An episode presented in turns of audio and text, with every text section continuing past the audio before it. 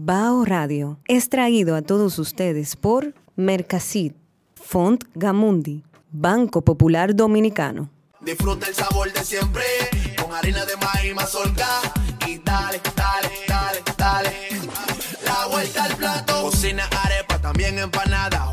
Con tus hijos, ríe con tus panas. Disfruta en familia, una cocinada. Tu mesa la silla nunca tan contada. Disfruta el sabor de siempre con harina de maíz mazorca y dale, dale, dale, dale.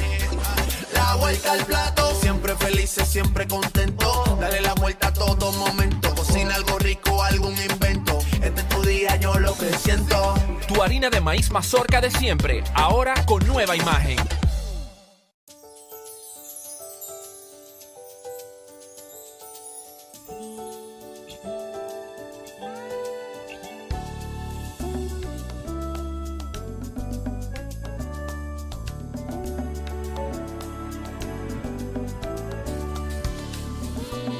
Los grandes valores se cultivan desde pequeños, así como el mejor arroz.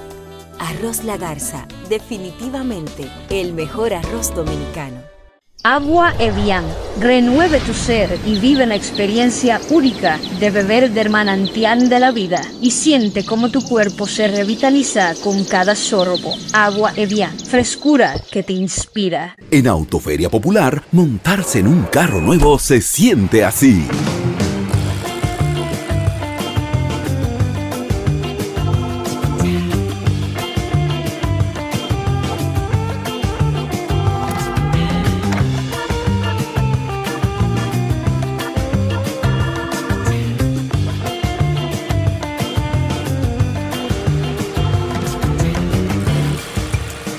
La emoción de un carro nuevo no hay que entenderla, hay que vivirla.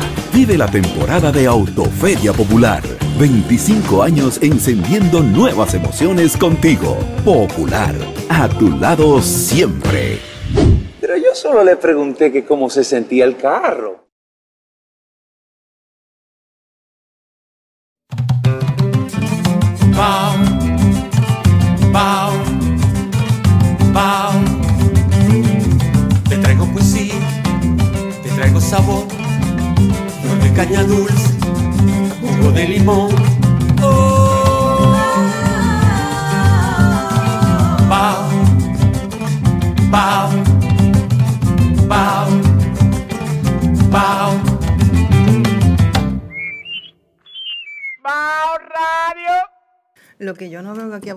Mucho es el grano de café tostadito revestido de chocolate, porque se produce cacao y se produce café.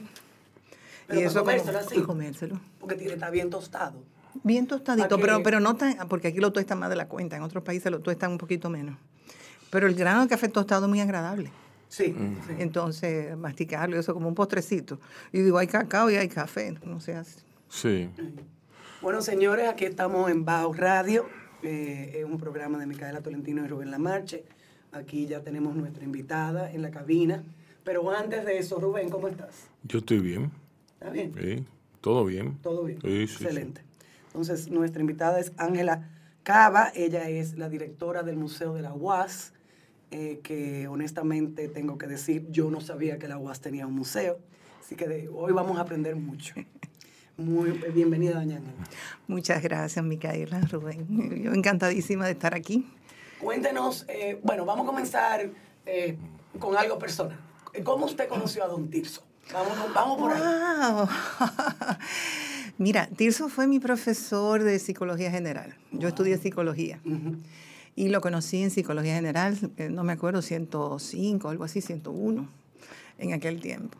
Éramos 127 estudiantes en el aula 107 de la Facultad de Humanidades. Y entonces Al me dio mismo clase. tiempo. Sí, sí. Sí. Sí, era el grupo nuevo. Una cátedra. Exacto. Eh, Había, todos estábamos en esa sección, lo que estudiábamos en la tarde, Sí. porque había dos tandas. Tanda, tanda de la mañana y tanda tarde-noche. Entonces, todos los que teníamos Psicología General 101 estábamos ahí. Era la sección 01. Y bueno, ahí le conocí. Cuando llego a casa, le cuento a mi mamá, me da clase fulano. Ay, sí, yo lo conozco de tal cosa y no sé qué. Bueno, mi mamá estudió en la UAS, estudió química. Le gustaba la química del petróleo, pero nunca pudo conseguir trabajar en la refinería porque no aceptaban mujeres en aquel tiempo. Y ella se dedicó con el tiempo a los recursos humanos. En eso trabajó toda su vida y se especializó en recursos humanos. Entonces, bueno, dejé de verlo. En eso, Tiso fue designado embajador en Ginebra. Yo me casé. Tuve una niña. Eh, y recuerdo que estando embarazada, ya estaba en otro semestre, eh, Tirso pasa de visita, estaba en una clase con el profesor Enerio Rodríguez, y entró al aula y iba a saludar a Enerio, pero se detuvo y me saludó a mí, siguió de largo. Bueno, eh, se fue. Y tiempo después me lo encontré en el aeropuerto. Y en ese periodo me lo encontré en el aeropuerto, regresando, oyendo a Ginebra, eh, a veces con dos de sus hijos, a veces solo. Eh, me lo encontré en la Corporación de Electricidad, en muchas cosas, y coincidió con que yo estaba divorciándome. Me invita a tomar un café en la corporación, pagando la factura de luz. Y me dice, vamos a tomar un café, vengo ahora, voy a llevar esta factura porque si no me cortan la luz. Y yo, ok, pero él se va y digo, y que yo voy a hablar con el profesor. Nada, me fui. Tres días después me lo encuentro de carro a carro, subiendo la avenida Tiradentes, se pone al lado. Me dejaste plantado. Y yo, ay, profe, cúseme, que no sé qué. Bueno, me toma el teléfono, me llama. y recuerdo que estaba de moda el café en el malecón. Fuimos a tomar un cafecito y bueno, ahí empezamos a acercarnos y a encontrar cosas en común. Eh, yo no tenía planes de establecer ninguna relación con nadie, porque saliendo de un divorcio, mm. Como que uno no quiere nada. Así pasa. No quería problemas, quería mi tranquilidad, establecerme, ah, terminar la carrera que había medio suspendido. Y en fin, ahí comenzó todo. Tuvimos 36 años y medio juntos, hasta que partió hace año y medio. Tuvimos tres hijos en común, tengo mi hija de mi primer matrimonio y tres varones una familia maravillosa. Me regaló unos hijos también buenísimos. Tengo una familia larga. Y Tirso tuvo hijos con... Eh, tuvo tres matrimonios, ¿no? Uno enviudó, otro se divorció. Pero las madres de sus hijos son mis amigas. También me regaló eso y me apoyaron muchísimo en el proceso de, de su tránsito. Y la verdad que, que me siento privilegiada, muy feliz y y muy agradecida de haberlo tenido en mi vida. Sí, era, un gran amigo de mi papá, don Sí, sí. Conocí a don Hugo por él, ya lo conocía de antes, por toda su trayectoria, pero lo tuve de cerca y me encantó esas conversaciones. Pude verlo en París en algún momento eh, y los chicos recuerdan algunas anécdotas que se ríen. ¿Recuerda cuando don Hugo le dijo tal cosa a fulano? Con ese carácter y esa claridad. Así que también es parte de nuestra familia. Me alegro, qué bien. Eh, doña Ángela, dígame, entonces usted estudió psicología. Sí. ¿Eso es lo que ejerce? ¿Eso es lo que hace? Sí, yo hice psicología clínica primero, eh, o sea, a nivel de maestría. Luego hice una especialidad en psicología de la salud y mi doctorado fue en psicología social. Wow. Entonces me gustan las tres áreas, las he ejercido en casi todo lo que hago, me encantan los proyectos sociales, sobre todo con participación de la comunidad, y yo creo que todo lo que he estudiado me sirve en eso. ¿Y usted trabaja donde en la UAS, Trabajo en la UAS. Tuve oficina montada hasta hace poco, porque previo a la pandemia el edificio donde tenía la oficina fue vendido. Nos pidieron mudar y eso, y entonces coincidió con un proceso de salud de Tirso, yo me quedé en la casa y bueno, trabajé mucho por internet, sobre todo cuando empezó el confinamiento. Eh, a veces pienso montar oficina, pero todavía me va bien como estoy, tengo una pequeña oficina en casa. ¿Y a qué rama de la psicología usted se dedica? bueno, me gusta mucho la clínica, mientras tanto la tengo suspendida porque no tengo consultorio, aunque a veces hago alguna sesión por internet, dependiendo de quién sea, porque me parece que en ese sentido la relación cara a cara funciona bastante mejor. Si ya es una persona conocida y retomo la relación, pues perfectamente lo hacemos por internet, eh, con algunas excepciones que he tenido que hacer. Y Doy servicio a organizaciones porque tengo también una especialización en psicología de los grupos y hago intervención de sistemas laborales, desarrollo de equipo, eso que se llaman team building, outdoor training y demás. Y eso me encanta porque es un trabajo distinto, no es monótono, cada grupo tiene su propia personalidad. Eh, acompaño ejecutivos en desarrollo de habilidades y eso es un trabajo lindo, pero además me lo pagan bien. Ah, bueno, mejor todavía. Sí. Háblenos del Museo de la UAS. Bueno, primero dígame, yo no sabía. Y que de la psicología a un museo. Yo no sabía que la UAS tenía un museo. Que hay mucho, de, hay mucho de psicológico en cómo discurre un museo. Bueno, yo siempre digo que todas las críticas de arte comenzó con la psicología del arte. El análisis del discurso sale de la psicología de Sigmund Freud. Eh, y todo el análisis del arte, estamos vinculados. Y Freud de alguna manera decía que todo buen psicólogo debía cultivar por lo menos un arte. Eh, y tiene publicado varios trabajos donde analiza obras de arte. Yo digo, en ese análisis que Freud hace del Moisés de Miguel Ángel, de alguna manera sienta las bases de lo que hoy día conocemos como el test de la figura humana. Eh, todo el análisis de la postura, los gestos y demás en esa figura humana que puede dibujar un niño, un adolescente, un adulto, pues puede ser analizado más o menos como él hizo el análisis de Moisés. Entonces hay una relación muy estrecha. Pero desde niña a mí me atrajo la fotografía. Entonces yo produzco fotografía. A los 10 años recibí mi primera cámara. Y bueno, ya adulta hice los primeros cursos eh, y me encantó. Marisa Álvarez me involucró en grupos fotográficos. Eh, estuve por Casa Fotográfica de Wilfredo García, eh, con fotogrupo. Y bueno, es una pasión. Entonces, cuando entré a la UAS como profesora, entré en el mismo periodo como profesora del antiguo Departamento de Artes de la universidad, profesora de fotografía, que hoy día es facultad, y profesora de psicología a la vez. Es decir, que tengo más de 25 años trabajando para ambas escuelas. Wow. ¿Y el museo? Háblenos de eso. Sí, bueno, me fascina el arte. Eh, digo que en mi retiro voy a dedicarlo al dibujo, porque me encanta el dibujo. Eh, y admiro mucho personas que son capaces de hacer esos dibujos. Y sobre todo en formato pequeño, como hace Cristóbal Rodríguez, y, que en minutos te hace una obra y y bueno. ¿Cuáles son sus dibujantes favoritos? Ay, Picasso, que con pocas líneas te sugiere, ¿no? esa simplicidad de la línea, de la forma, me parece brillante. Pero hay muchos grandes eh, dibujantes, ¿no? Eh, aquí eh, Cristóbal Rodríguez lo admiro porque tiene una disciplina maravillosa. Cada día, en horas de la noche, él comparte un dibujo que hace ese mismo día para un grupo. Tiene cinco años haciéndolo. No ha habido un día que diga, escúcheme que hoy no lo subí. No. Y por ejemplo, toma el tema del día o de la semana. Si es Semana Santa, bueno, son temas religiosos en un formato de 5 por 5, es pequeño, con lo cual mi admiración aumenta, porque es más fácil dibujar en algo más grandecito. ¿verdad? Poder controlar la línea. Pero lo hacen en pequeño. Eh, fallece un artista, y dicho sea de paso, perdimos a Jorge Pineda, que esperando que tenga un tránsito en paz. Alguien publicó que sí, que se fue tranquilo. Eh, es una gran pérdida, un hombre joven, muy talentoso y creador de arte.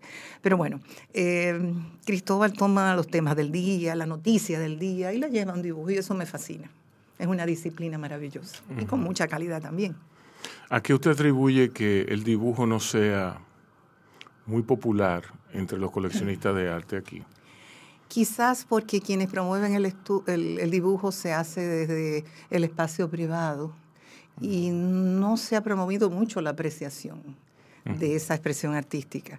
Eh, la pintura quizás, como tiene otros materiales y desde el Estado ha habido un poquito más de apoyo en la conservación de, de la obra de arte. El dibujo a veces el papel es más difícil de conservar en un clima como el nuestro. Pero hay estrategias para eso. Yo creo que un poco nos hace falta educación artística en términos generales. Bueno, sí, la educación es el gran...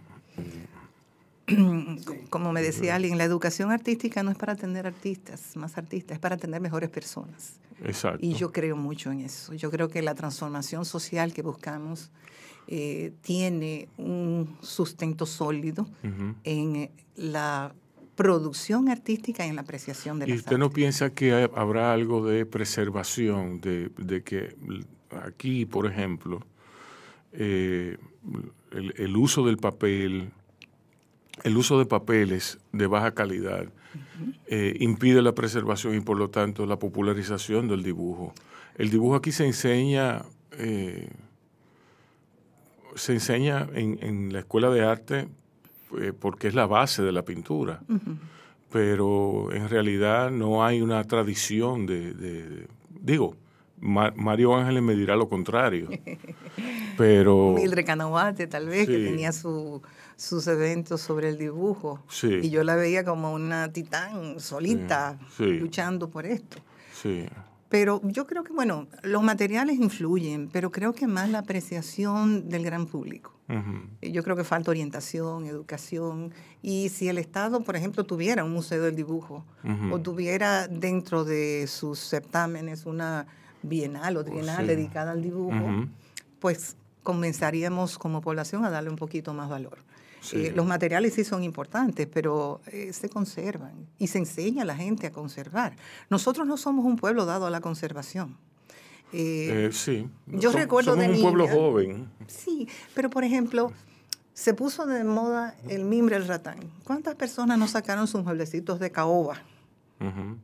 Antiguos para poner un mueble de mimbre o de ratán. Para luego, unos años después, salir a buscar, ay, me empezó, vendí mi mueblecito y verlo cómo toman más valor. Eh, alguien muere y entonces encuentran álbumes y fotos y dicen, ay, yo no sé quiénes son y las tiran.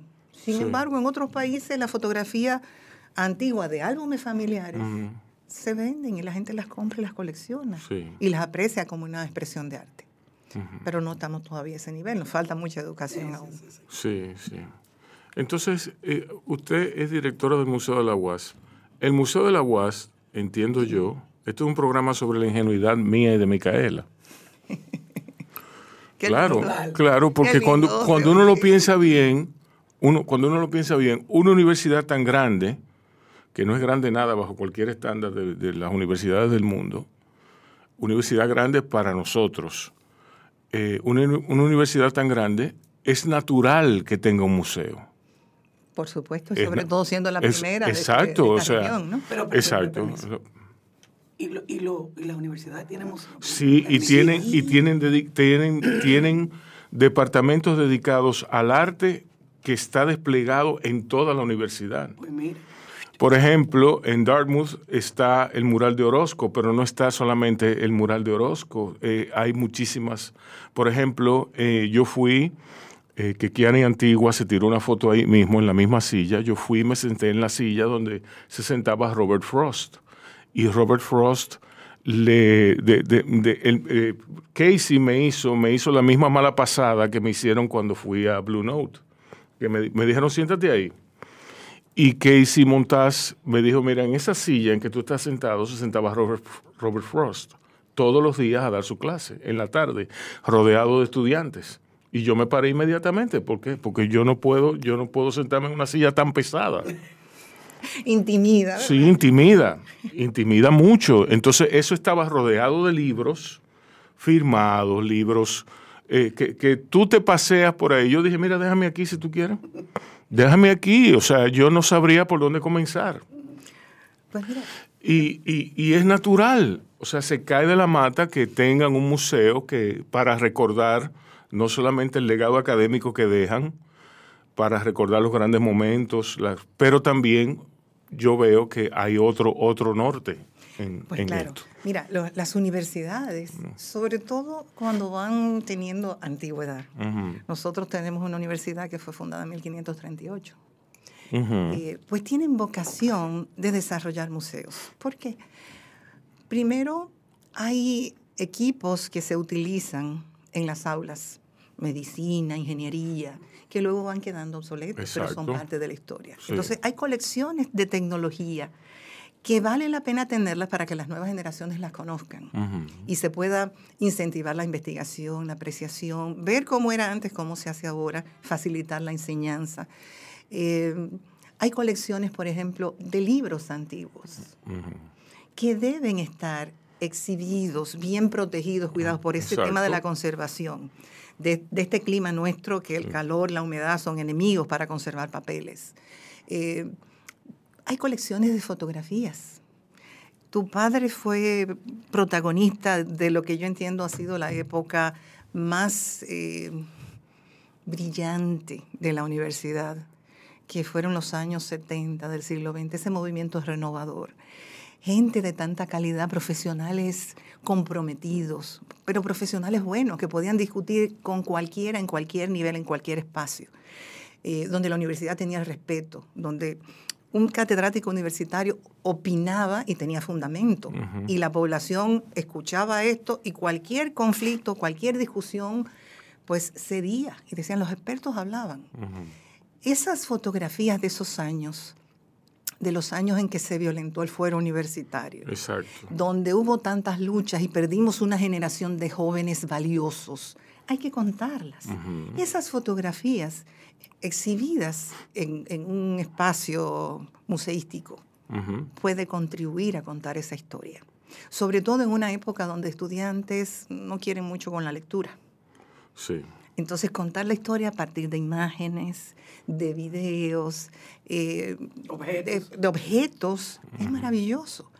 En, el Museo Universitario es todavía una sala pequeña, porque apenas tenemos en exhibición una parte de la colección pictórica de Caballetti. Tenemos los murales, que tenemos que darle valor, poner en valor, socializarlos. Algunos hay que restaurarlos. Eh, la restauración es un trabajo científico. Algunos creen que restaurar una obra pictórica es ir a poner pintura. Y eso implica ah, todo un trabajo de investigación. Qué bueno que usted lo diga. Investigación de materiales, de la técnica, del estilo del creador. Y por respeto a la obra, hoy en día se, se suele proteger la obra original, se coloca una especie de resina, una pantalla que se puede desprender en otro momento, para poner el color ahí arriba y no agredir la obra. Eso es parte del respeto. La obra restaurada no se firma. El restaurador nunca firma porque es un trabajo técnico-científico. Sí.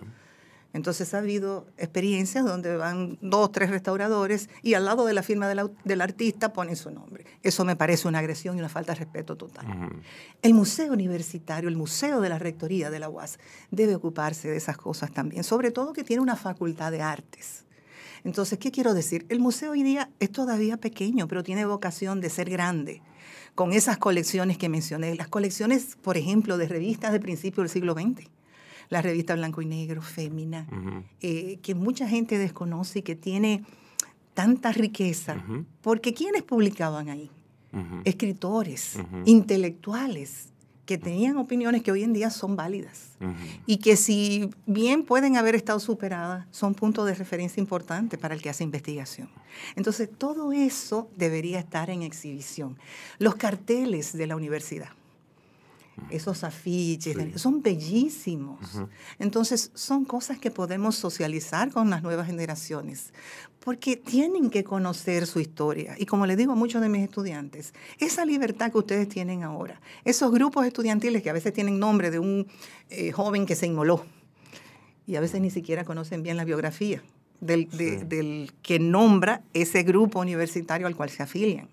Entonces, todo eso yo creo que tenemos la responsabilidad de conservarlo y compartirlo, socializarlo con las nuevas generaciones, porque es un patrimonio de la UAS, pero es también un patrimonio del país.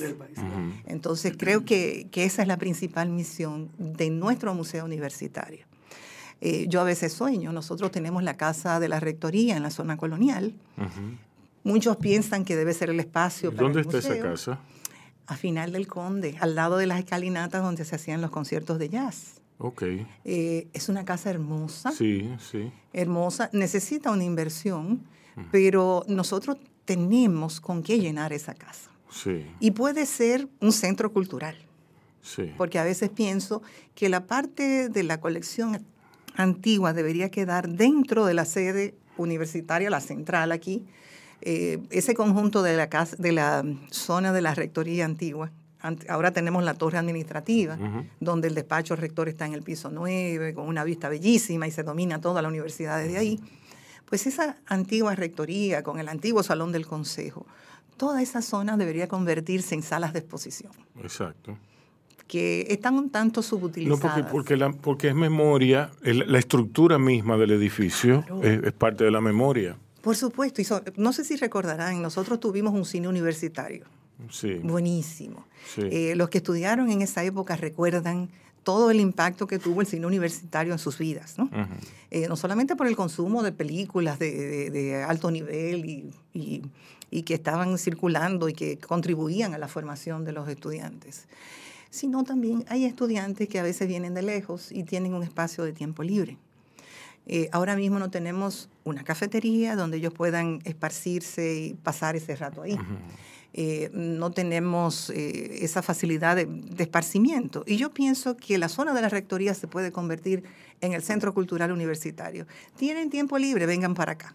Y yo sueño con esto, todas las salas de exposición, pero salidas también para dar conferencias, charlas, pantallas grandes afuera que puedan tener conciertos, óperas, cortometrajes de los mismos que se producen en la Facultad de, de Artes, eh, los chicos que producen eh, en la Escuela de Cine, eh, de los mismos estudiantes, cortometrajes. Y el cine no está hábil, ¿no? No, no está hábil. Estamos luchando por eso hace varios años. A veces los procesos en la UAS son lentos, porque tenemos Sí. que recordar, es una universidad pública con autonomía, pero tienes eh, todos los eh, organismos académicos y el cogobierno, y entonces hay que ponerse de acuerdo, eh, hay que esperar recursos Sí. y demás. Sí, sí. Hay varios proyectos de recuperar salas de cine, sobre todo que tenemos una facultad de artes.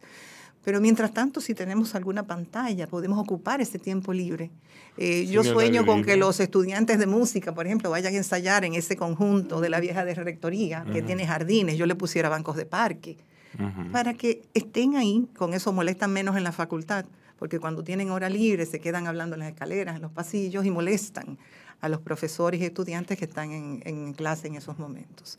Así que pienso que eso va a contribuir muchísimo al desarrollo de nuestros estudiantes, a ese desarrollo humano. En España, las universidades ya hace varios años que a los estudiantes de primer año de medicina les asignan con obligatoriedad, le entregan una lista de museos de arte que tienen que visitar. Sí. Porque la contemplación del arte eh, fomenta la capacidad de observación, contribuye con la simbolización, ese deleite que produce y, y- y todo el tema. Yo digo ahora, nuestros jóvenes no conocen la metáfora. Ujú. Y recuerdo hace unos años, cuando se puso de moda Despacito, un joven estudiante en Mao me dice, profe, ¿y a usted le gusta Despacito? Digo, me encanta. Pero eso tiene como doble sentido. Digo, no, ojalá tuviera cuatro, cinco, diez sentidos. Sí. Digo, el tema es ese, ustedes no conocen la metáfora. Todo se puede decir, Sí. pero hay que ver con qué palabras los decimos. Que tenga poesía. Yo de niña me encantaba Sandro. Sandro. Sandro de América. Hay una canción de Sandro que se llama Trigal. Sandro era muy erótico, todas sus letras y eso, Sí. ¿verdad? Eh. Trigal. Tiempo después, décadas después, leo en una crónica que Sandro escribió Trigal como un homenaje a la vagina. Pero yo la cantaba de niña y no me agredía. Entonces, esa es la, la belleza de la metáfora. Sí. No te hace daño a los niños. Los niños ni cuenta se dan.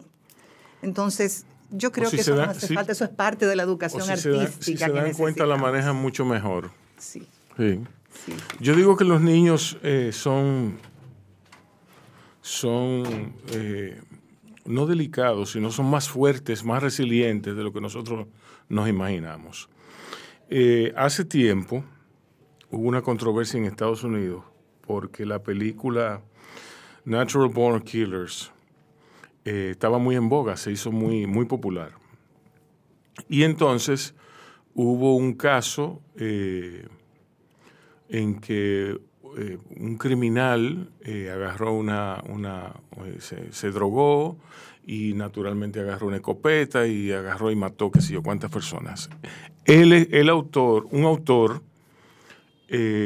decía que no tenía que no tenía nada que ver una cosa con otra. Eh, en parte le cayeron arriba eh, y bueno, él, él- él se defendía de la siguiente forma. Si tú me pones a mí una muestra, una muestra que valga la pena, que, que sea eh, sometible al escrutinio público, una muestra de personas que se sometan a, que habiendo visto una película, se sometan a, que- o sea, sometan eh, su influencia a- de, de manera decisiva a su decisión de cometer un crimen, él entonces eh, cede. Pero eh, no, no había, no había, realmente esa persona mató esa, a esa, a esa, y después de ver la película, porque estaba endrogado. Entonces, eh, eh, al contrario, por ejemplo, a los juegos, a los juegos, si, él, decía, si tú me dices a mí que todo muchacho, que todo niño va a ver, va a cometer un crimen por jugar videojuegos, yo te voy a decir que no, que no, que estamos salvos por ese, en ese sentido. Entonces, eh, eso, ¿quién, Pues, quién- quién yo le- estoy de acuerdo con usted. quien le atribuye la, exacto, quien le atribuye la- la- las razones de la violencia, a que hay muchos videojuegos, a que hay muchas películas violentas. Miren, señores, eh, sí, Sí, no, bueno, es una forma de conjurar el mal. Sí, también, claro. Bueno, hace unos años aquí iniciaron una campaña con respeto a Rosana, la fiscal, que la aprecio mucho y la valoro su trabajo. Pero esa campaña de que no juguetes bélicos, sí, ¿No juguete qué? bélicos, o sea, que a los niños se les regalen otro tipo de juguete que no sea una pistola de mentira, Ah, ya, ya. ya. eh, una- un arco y una flecha, o sea, yo de niña jugaba policías y ladrones, Mm. indios y vaqueros, Catimani. Eh, y había armas. Cuando no la teníamos agarrábamos un palito o agarrábamos la mano y poníamos en posición. Exacto, de de disparo. pistola, claro. De mi generación, de mi grupito que jugábamos eso, pequeños, en, en los patios de las casas, no ha salido ninguno que haya matado a nadie. Yo- igual yo. Pero la psicología me enseñó que los niños tienen que jugar esa agresión que puedan sentir, que es una emoción auténtica. Esa ira ante determinados momentos es, es, Tiene- auténtica, es una expresión que todos saludable. Claro. Y tiene que salir. tiene de que manera salir. adecuada. El juego permite eso. Exacto. Entonces, para mí, no es el juguete, es el vínculo que el niño puede hacer con sus cuidadores, papá, mamá, a través del juguete y de cómo se puede inducir. Eh, vinieron los juegos, no sé si recuerdan el paintball, se abrió un- con las pinturas Sí. y demás. No, y Mucha ahora, crítica, ahora, enseñando a los muchachos a matar. ahora hay uno peor, que, que con bolita chiquita. Ese es el paintball. No, el paintball, el paintball Es- tira una- pintura. Una bola de No, pintura grande. ahora, ahora, ahora son Ah, balines. Sí, sí, sí, sí, sí. Ujú, Entonces, pero de, de ese juego reglado, porque usted no puede entrar a ese campo de batalla eh, donde se va a tirar Si bola no de pintura tiene- si no tiene una protección determinada Sí. y hay sus reglas. Entonces, a mí me encantan los juegos, porque los juegos socializan al niño. El niño aprende jugando. El niño aprende, incorpora las reglas, respeto al otro, aprende que pierde o que gana. Tiene que o ser- sencillamente se divierte. Tiene que ser divertido, así se aprende más. Sí, sí, por supuesto. Entonces, yo no creo tanto en, en- en que los juegos inducen. Es cierto que un niño que no tiene adecuada supervisión, que no tiene orientación en el manejo de sus emociones, eso le llamamos hoy día gestión emocional o asertividad, eh, puede verse más influido por consumir determinado eh, contenido en videos y videojuegos eh, si no tiene esa orientación. Eso es cierto. Pero no, yo no creo en esa ecuación de que el videojuego produce. Exacto. La conducta social es multicausal, de manera que no hay una sola causa. Sí. Es esos niños que tienen un adecuado, eh, eh, una adecuada comunicación Acervo, con su- con sus, padres, con sus maestros y demás. Pueden tienen la cabeza- al juego y no van a y reaccionar. los igual que muchachos, los Sí, muchachos, eh, eh, lo- usted tiene razón, pero también hay que, digo, la psicología lo va a decir, pero uno puede argumentar también que si yo soy una niña, vamos a decir, de 5 años y tengo una pistola, y mi papá y mi mamá viven peleando y papi tiene una pistola y vive sacándose la mami, ¿no es verdad? Claro. Puede ser que yo de ahí arrastre algo que el día de mañana me haga ser una persona violenta, agresiva, bla. Y al mismo tiempo me puede llevar del otro lado. Claro. A ser una persona pacífica, sumisa. ¿Usted me entiende? Sí, es lo que pasa con el alcohólico, Eh. el hijo de alcohólico. Ujú. El hijo Ah, de alcohólico o incorpora la práctica, ¿por qué? Porque ese niño ve que papá perdió el trabajo y bebe. Pero consiguió trabajo y celebra y bebe. Papá está contento y bebe, pero papá está triste porque mami le peleó, lo votó y bebe. Entonces, la opción ante todo ese repertorio de malestares o bienestares. Resuelto, resuelto con la bebida. Entonces, los hijos de alcohólico tienen dos salidas. O se alcoholizan como papá, o rechazan el alcohol que se ofenden si le ofreces una copa de vino. Entonces, con el tema de la violencia es igual y de repente eso sale. ¿Sale cómo? Si no se trabaja adecuadamente. Por eso es fundamental la educación. Por eso las escuelas, las familias deben ser orientadas en esa gestión emocional. Es lo que la UNESCO llama hoy en día educación socioemocional, que es fundamental para poder reconocer qué estamos sintiendo y cómo eso me eh, prepara para una determinada respuesta. Hay personas que echan a perder la oportunidad de su vida por una cuerda que cogieron con alguien o con otra cosa que nada tiene que ver. Y tenían a lo mejor la entrevista de un trabajo, de una beca, de algo de mucho interés, pero ese malestar lo echa a perder. Entonces nosotros tenemos pendiente esa tarea de que la gente aprenda a gestionar emociones y las artes son un soporte fundamental para eso. Bueno, mire, las artes, la filosofía, pero la filosofía parece algo lejano. Eh, al, tener tanto tiempo ausente de las escuelas, al tener tanto tiempo ausente de, no voy a decir de las aulas universitarias, porque en la UAS... La única carrera de, filosofía. Hay una, hay una escuela de filosofía muy activa, me consta, porque tengo, no, y tengo amigos, tengo amigos que, han sido directivos de la escuela y, egresados de allá. Eh, la filosofía junto con las artes son quizás las ramas del saber que te sientan una base, que te amueblan el cerebro con lo básico para tú entender el mundo y tu, y tu lugar en él. Te humanizan, ¿verdad? Exacto. Más Platón. Sí. Y menos Prozac. Pues esa, esa.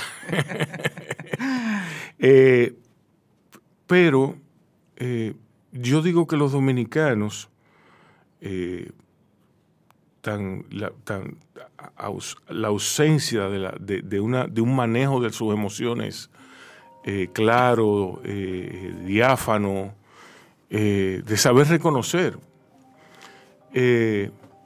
quizá, yo digo que los dominicanos están tristes y que todos lo resuelven bebiendo que todos lo resuelven con una fiesta, que todo, dicen, dicen en internet y, en todos lados que nadie, que nadie se parece a un dominicano en su temperamento fiestero. Y yo, eso oculta algo. Eso oculta, eso oculta lo indecible. ¿Y qué piensa usted al respecto? Wow. Me la puso difícil. Él siempre, ha dicho, ha dicho que nosotros somos una población triste. Alegre. Mm. Mira, no sé, tal vez hay que buscar esos orígenes de cómo somos en aquel momento de la fusión de las culturas. Em, nosotros somos, para muchos vecinos alrededor, un país de mulatos que nos creemos blancos. Sí. Sí. Sí. Y Ah, pero nada más para los países alrededor. Bueno, te digo lo más cercano que lo he, sentido, ¿verdad? Somos el hazme reír de muchas de esas gente. Sí. Em, Incluso cuando la gente más o menos que se le nota la mezcla sale y regresa y dice, ay, yo me di cuenta ya que yo no soy tan blanco como pensaba. Sí. Pero bueno, volviendo un poco al tema. Olivio Díaz dice que él se dio... Que él se dio cuenta después de 30, que casi los 30 años que él era prieto cuando fue a Nueva York. Bueno, yo no sabía que yo era trigueña. Señores, yo llegué al colegio interno, ¿eh? Y una muchacha que era trigueña como yo, me miró y me dijo, ¿y por qué tú eres de ese color? Y yo me miré. Yo me recuerdo yo me miré y yo le dije, ¿qué color? Yo no sabía que había. Tú eres, tú eres marrón como yo, ¿por qué tú eres marrón como yo? Yo soy la única marrón aquí. Y yo, ah, porque mi mamá es blanca y mi papá es un poco más oscuro. Por eso es que yo soy de este color. Yo no entendía el concepto. Sí.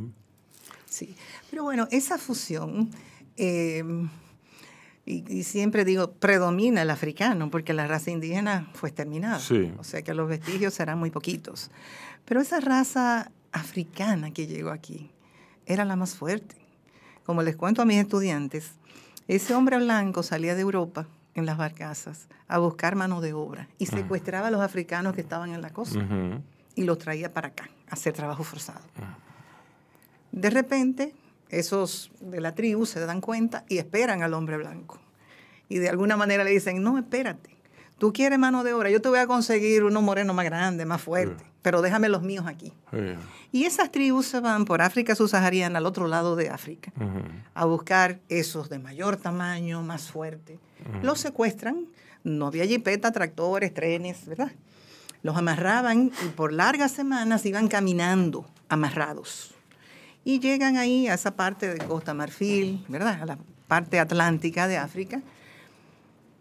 Les intentan borrar la memoria y los amarran tres días, agua, eh, agua sol y sereno, eh, alrededor de esos árboles grandotes, para que en esas vueltas que le obligan a dar, dije, se le borre la memoria.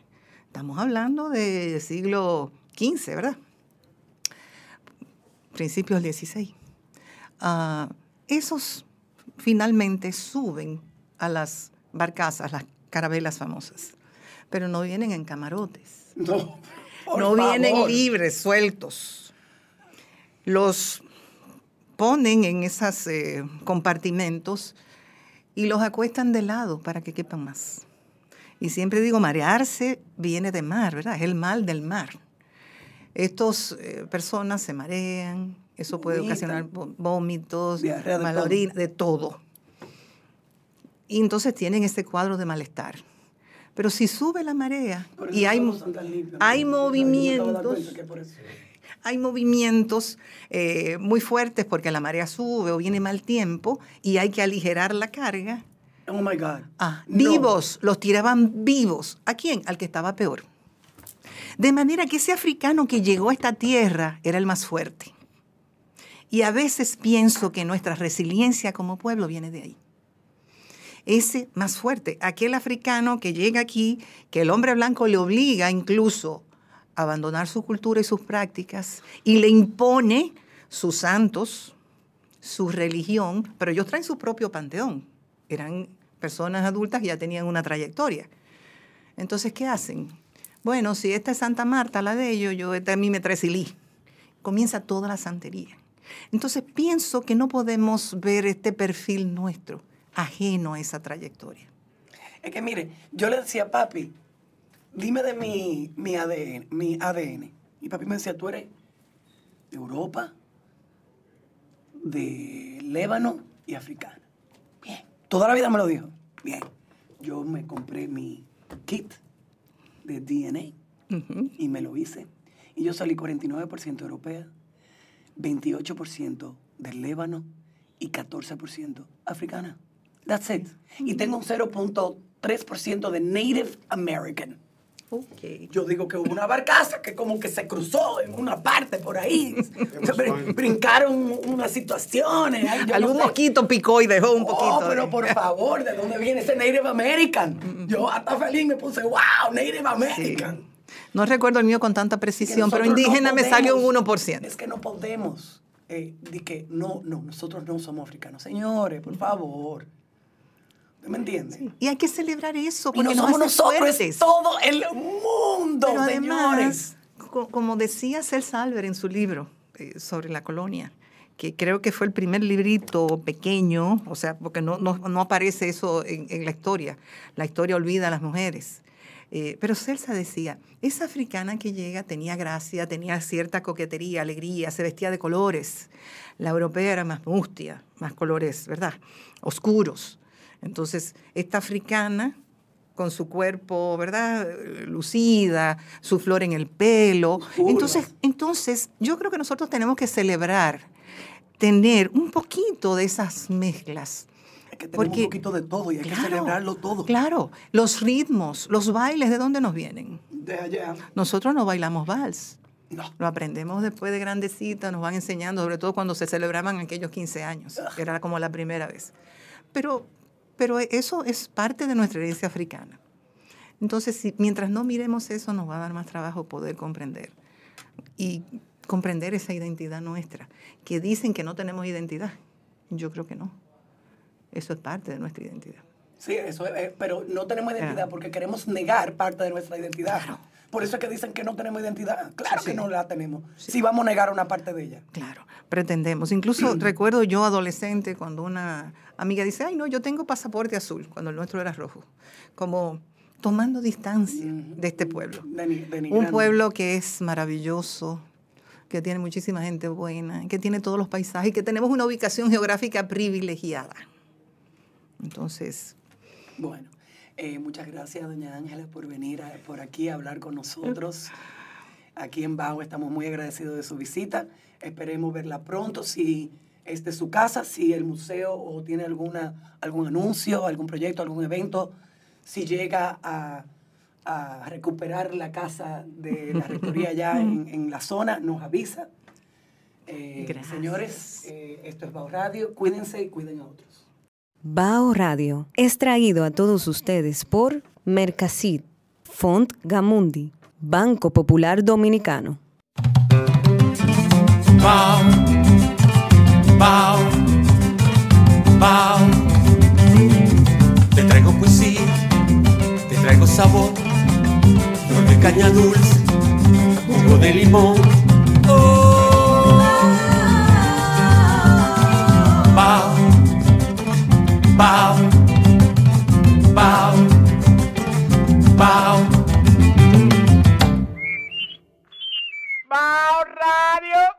Rumbas Barriales, tercera edición un libro escrito por Rosy Díaz, o sea, por mí. Fue editado en Santo Domingo hace ya más de 10 años y que he decidido reeditar precisamente por la vigencia que tienen las músicas juveniles, urbanas en Santo Domingo, sobre todo en este contexto de posmodernidad que vivimos actualmente. Y sobre todo es un libro para compartir y disfrutar. Puede ser comprado en la librería Mamey de la zona colonial.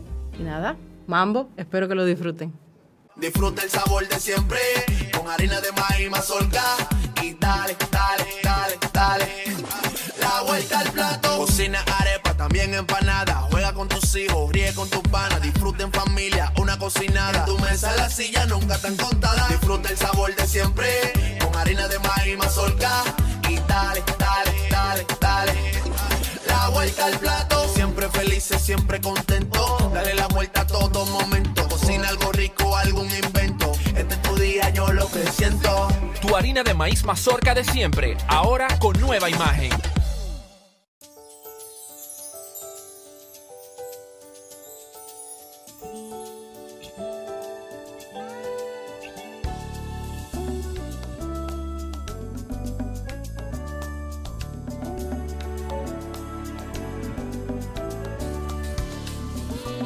Los grandes valores se cultivan desde pequeños, así como el mejor arroz.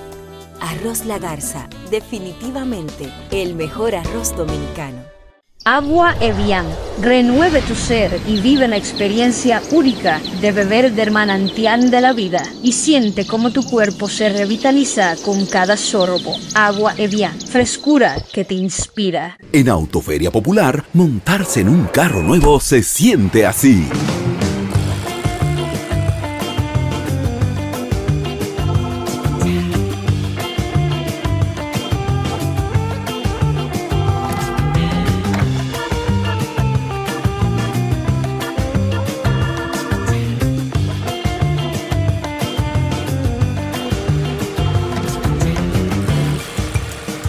La emoción de un carro nuevo no hay que entenderla, hay que vivirla. Vive la temporada de Autoferia Popular.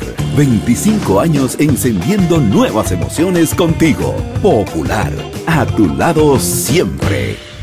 Pero yo solo le pregunté que cómo se sentía el carro.